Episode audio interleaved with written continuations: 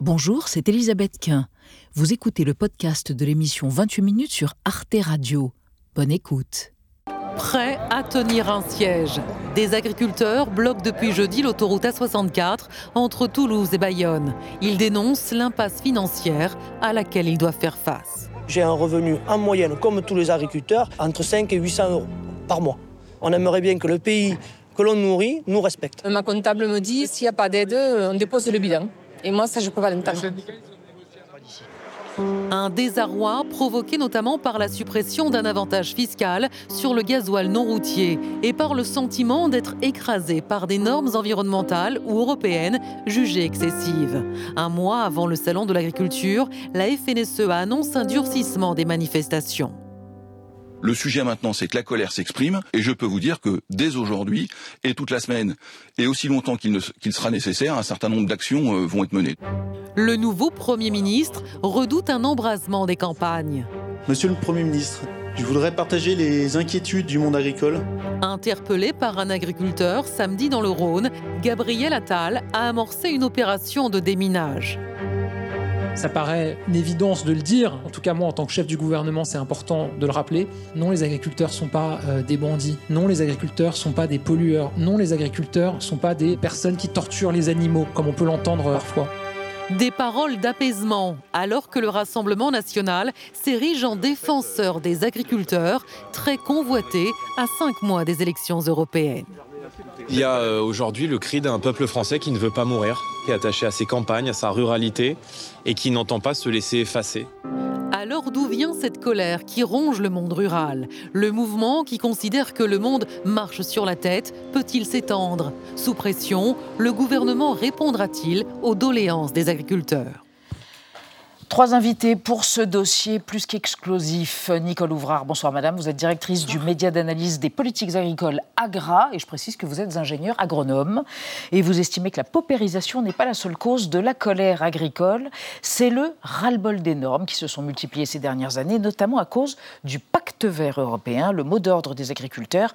On marche sur la tête avec le renversement euh, des panneaux à l'entrée des communes ou des lieux dits le décrit bien. À côté de vous, François Purseigle, bonsoir monsieur, sociologue des mondes agricoles. Vous êtes professeur à l'université, des universités pardon, à l'agro Toulouse et vous êtes l'auteur d'une agriculture sans agriculteurs Paris, euh, paru aux presses de Sciences Po. Selon vous, les agriculteurs, nos agriculteurs français, vivent une crise de confiance vis-à-vis des politiques, mais aussi des consommateurs et vis-à-vis des industriels. On parle beaucoup du réarmement de la France, mais vous estimez qu'eux se sentent absolument désarmés et c'est ce qu'ils manifestent. Et enfin, Claude Gruffat, bonsoir. Vous êtes député européen écologiste, groupe Vert à Le. Vous êtes issu d'une famille de producteurs de lait, une famille de Savoyards, n'est-ce pas? Et vous avez longtemps exercé le métier de conseiller agricole avant de devenir président du groupe Biocop. C'était de 2004 à 2019. Selon vous, si le pacte vert alimente la colère des agriculteurs, il a été vidé de tout ce qui aurait pu accompagner les agriculteurs dans la transition écologique. Le moratoire sur le pacte vert est là de fait. Alors on démarre avec un chiffre. un chiffre édifiant à 496 000 agriculteurs en France en 2020. Ils étaient 100 000 de plus en 2010 et en 1985 on en comptait 1 million, donc deux fois moins d'agriculteurs, de paysans en 35 ans. C'est une chute exceptionnelle en moins d'un demi-siècle. Nicole Ouvrard, à ce rythme, on se dit que la France, eh bien, qui était quand même le grenier du monde, hein, qu'on considérait comme tel, pourrait se retrouver sans agriculteurs d'ici 2050. C'est envisageable si jamais il n'y a pas de transmission des exploitations? Euh, envisageable, il ne faut pas espérer quand même. Il y a encore des régions où euh, il y a des, reprises d'exploitation agricole, mais cette, enfin, cette augmentation des surfaces et cette diminution du nombre d'agriculteurs, elle est subie euh, aussi. Et il y a une grosse difficulté, c'est que les exploitations sont de plus en plus grandes mmh. et de moins en moins reprenables. C'est-à-dire que les jeunes qui arrivent ne peuvent pas financièrement euh, reprendre. Hmm. Donc il y a aujourd'hui des, mouvements sociaux, enfin des, changements sociaux, hmm. euh, d'ailleurs que François euh, analyse, qui sont profonds. Hmm. notamment, les agriculteurs finissent par ne même plus avoir suffisamment de moyens pour acheter leur matériel et ils, externalisent les travaux par des entreprises de travaux mhm. agricoles. Ça, c'est un mhm. mouvement mhm. profond aussi que l'on est en train d'observer. Sans, compter d'un agriculteur sur cinq qui vit sous le seuil de la pauvreté. Agriculteur, paysan. Euh, Tout à fait. En France. Tout à fait. C'est énorme. On, ne peut plus parler d'un monde agricole, il faut parler de mondes agricoles. Plusieurs mondes agricoles. Avec des écarts de revenus euh, sans précédent, des écarts dans les conditions de vie, les conditions euh, économiques. Je voudrais rajouter juste un petit mot sur les difficultés à transmettre les exploitations. En fait, finalement, la première adversaire aussi de l'agriculture familiale française, c'est la famille elle-même, parce que cette installation ne va pas de soi. Elle ne va pas de soi pour des ayants droit, des enfants qui partent travailler en ville et qui réclament leur dû, et des parents qui ne font plus de cadeaux aussi euh, aux enfants qui veulent reprendre. Donc la désignation d'un successeur ne suffit plus. Et puis à quoi bon transmettre euh, quand on vit de telles situations économiques, parfois, mm. eh bien, on doute. On doute de sa capacité à transmettre. Mm. Euh, mais Claude Ruffat, ce qu'on ne comprend pas quand même, c'est que euh, les prix du lait, à un moment donné, a augmenté. Les céréales ont augmenté, on nous a dit justement, parce qu'il y avait des défaillances en Ukraine. Donc, on il semblait que les agriculteurs allaient mieux. Et en fait, ça ne va pas. Qu'est-ce qui ne va pas, là, dans les derniers mois, pour que ça déclenche une telle colère hein? Ben, C'est que les prix qui ont augmenté ne profitent pas aux agriculteurs. À qui ils profitent? Oui. Eh ben, quand vous avez la cotation des céréales qui se fait à la bourse de Chicago, euh, ça profite aux intermédiaires. Pour le, pour le C'est-à-dire aux distributeurs concrètement ben, Pour le monde des céréales, vous avez quatre multinationales qui gèrent 91% des flux de céréales dans le monde. Oui. Quatre. Ils se mettent d'accord, ils bloquent les stocks, les prix s'envolent, c'est ce qui s'est passé au moment de la crise en Ukraine. Parce que la crise, là, elle a été fabriquée, soyons bien d'accord. 2022, c'est l'année où dans le monde, on a fait les meilleures récoltes de jamais, de tous les temps. Et alors en maïs, en tournesol, en soja, en riz, en blé on a fait les meilleurs volumes. Et c'est l'année où il y a la crise des prix et où les choses s'envolent. On a une situation chez les intermédiaires, c'est le monde à l'envers, une situation chez les intermédiaires qui fait que euh, on, a fait, on a, on a, bloqué les, stocks, les stocks, pardon, les prix se sont envolés évidemment puisqu'il n'y en avait plus sur le marché. Mais c'est pas pour ça que les agriculteurs ont été durablement mieux payés de leurs céréales. En 2022, ils ont été bien payés, mais ça n'a pas duré. Alors attendez, avant que vous réagissiez, pour qu'on comprenne, vous dites c'est l'année 2022. On va vous montrer une archive qui date de 1999. La colère des agriculteurs, déjà à l'époque, on a l'impression que rien n'a changé. Regardez. Un appel au secours lancé cet après-midi par les familles d'agriculteurs. Point d'orgue à quatre journées d'occupation du centre-ville. Les éleveurs sont venus cette fois accompagnés de leurs femmes et des enfants. Je suis venu pour euh, avoir de l'argent, pour, euh, pour, pouvoir partir en vacances, comme on n'est pas parti depuis trois ans aussi. Ambiance familiale, rien à voir avec les démonstrations de violence de la nuit dernière. C'était quelques heures plus tôt sur cette même place. Ce midi, responsables syndicaux et préfets se sont retrouvés autour d'une même table. La nomination d'un monsieur crise en Bretagne a été confirmée. Dès lundi, il sera à Rennes avec deux missions.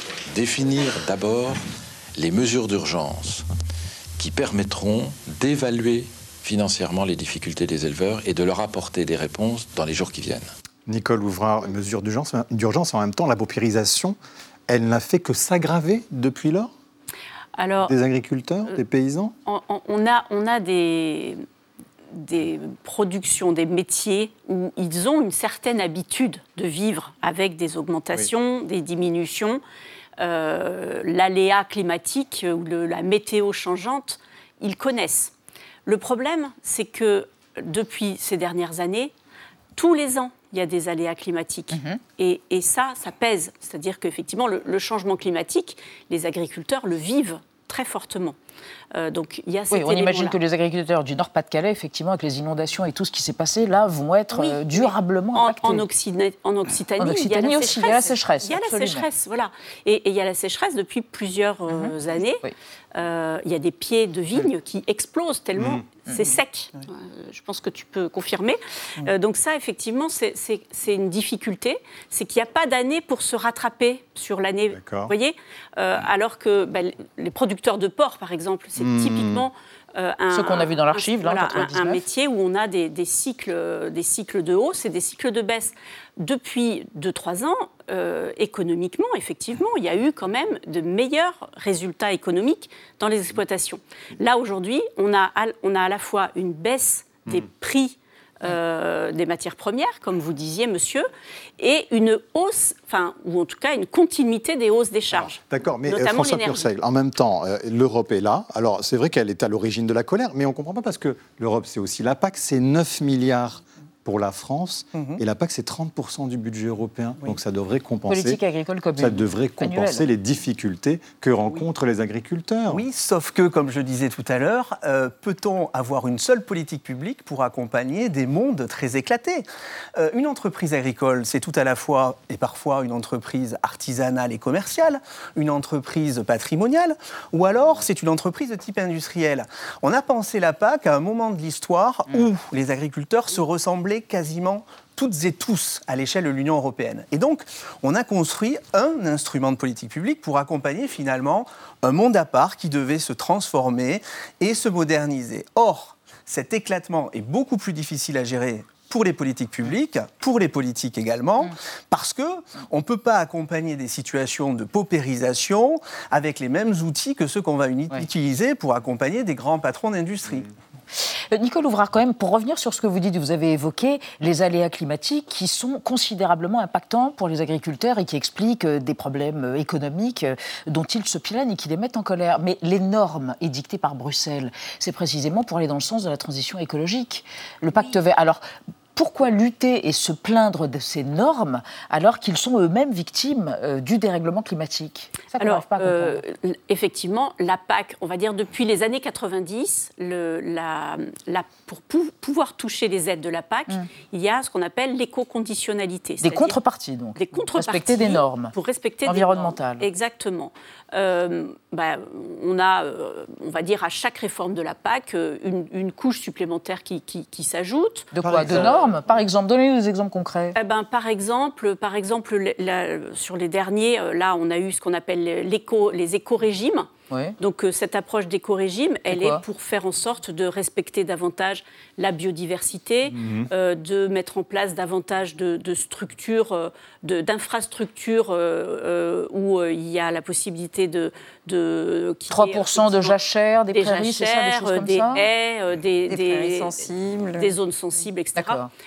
Euh, il y a euh, euh, une obligation de rotation des cultures, Mmh. donc Oui. ne Oui, oui. pas faire de la monoculture, par exemple, des choses comme ça. Ça, ce sont des décisions qui sont prises au niveau national, dans chaque État membre.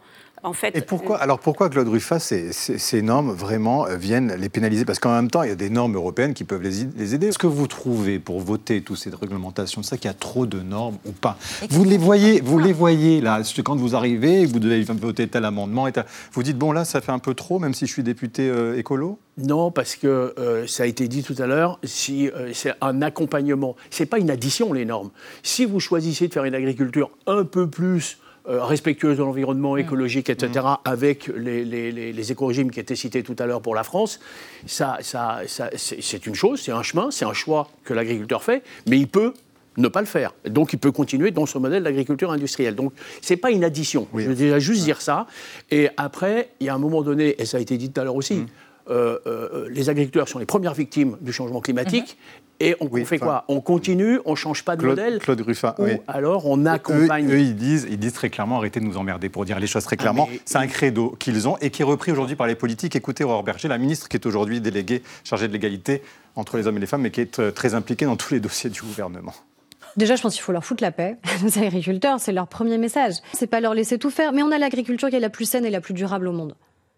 Et quand, euh, à longueur de, plateaux et de tribunes, euh, on voit qu'ils sont en permanence attaqués, les agriculteurs, c'est un bon symptôme, en vérité, d'une société qui dit laissez-nous respirer, laissez-nous travailler, laissez-nous faire notre métier. François Pursac, ça, on entend ça chez les agriculteurs. On peut comprendre quand même que les normes pèsent sur eux avec une paperasse.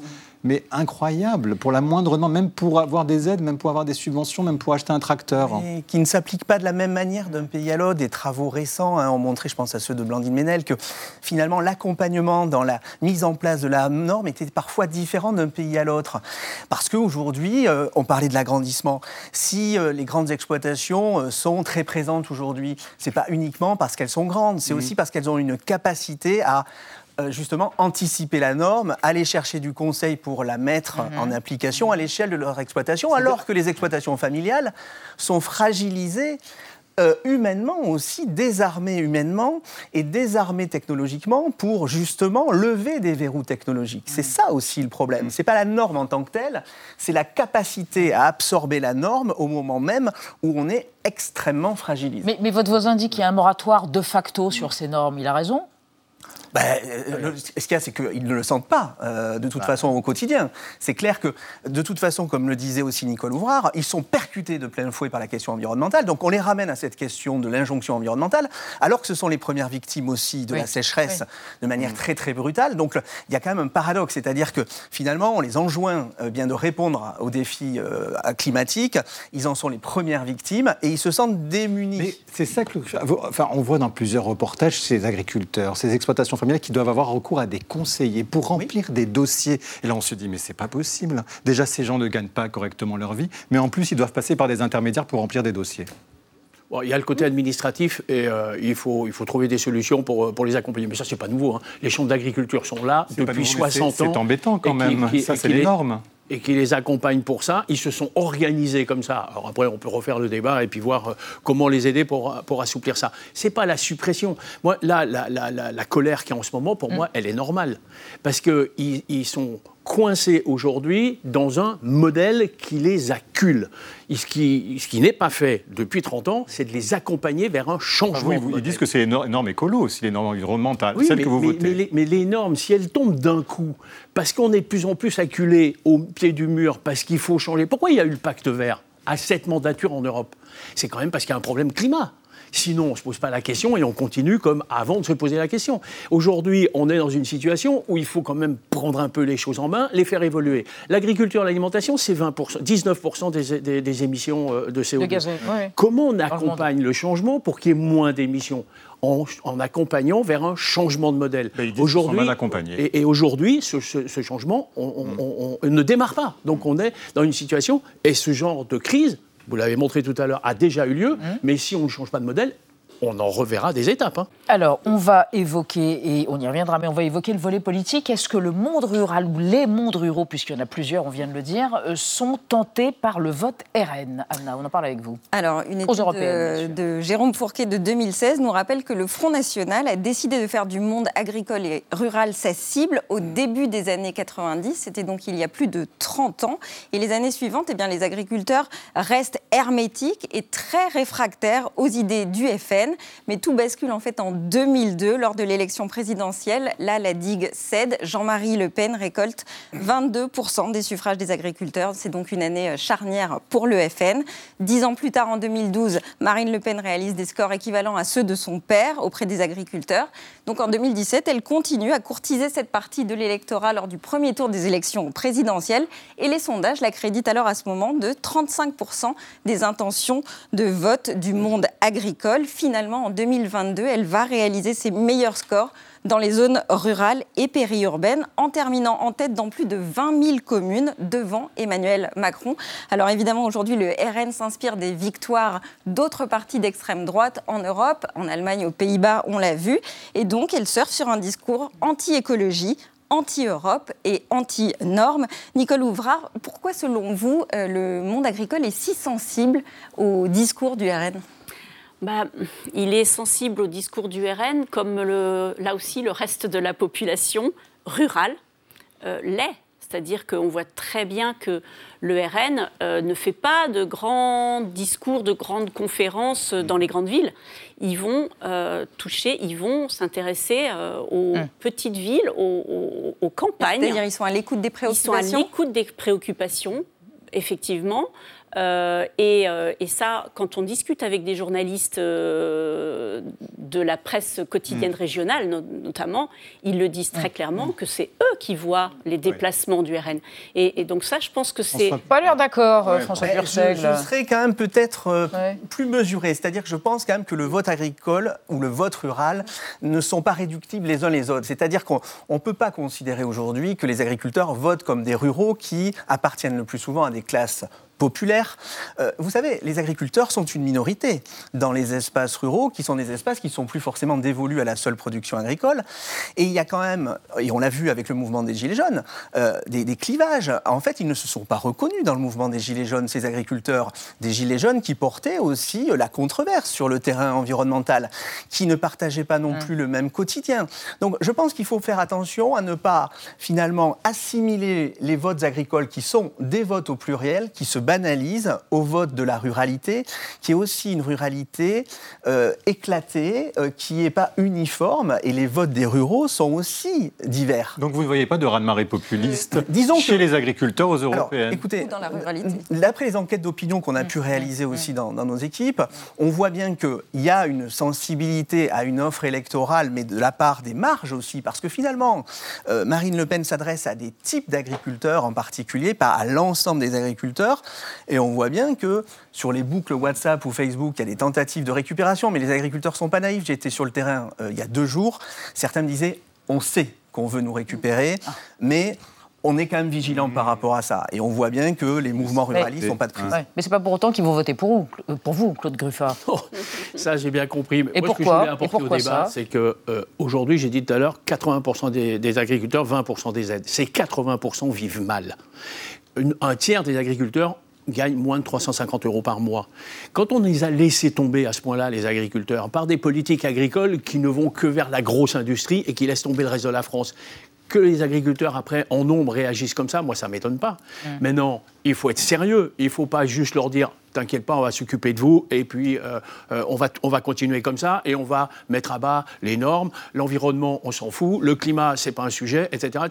donc, vous êtes, en train, de, vous êtes en train de dire ils vont voter pour le RN, un parti anti-système, euh, souverainiste, anti-écolo. Le discours apporté, c'est un discours qui veut changer le modèle d'agriculture pour que le maximum d'agriculteurs s'y retrouvent. Ils votent, pour le RN parce qu'ils disent que les écolos comme vous, ne les comprennent pas non plus. Ils ne comprenaient pas. C'est ça qu'ils disent aussi. on est dans une situation où on, propose le changement. C'est pas facile le changement. Personne aime le changement. Ce qui est logique, ce qui est légitime. C'est du changement brutal qui ne prend pas en compte leur et depuis longtemps, les écologistes disent ce qui va se passer par l'observation que tout, qui devient aujourd'hui un constat grave. On est les porteurs de mauvaises nouvelles bah, c'est pas drôle.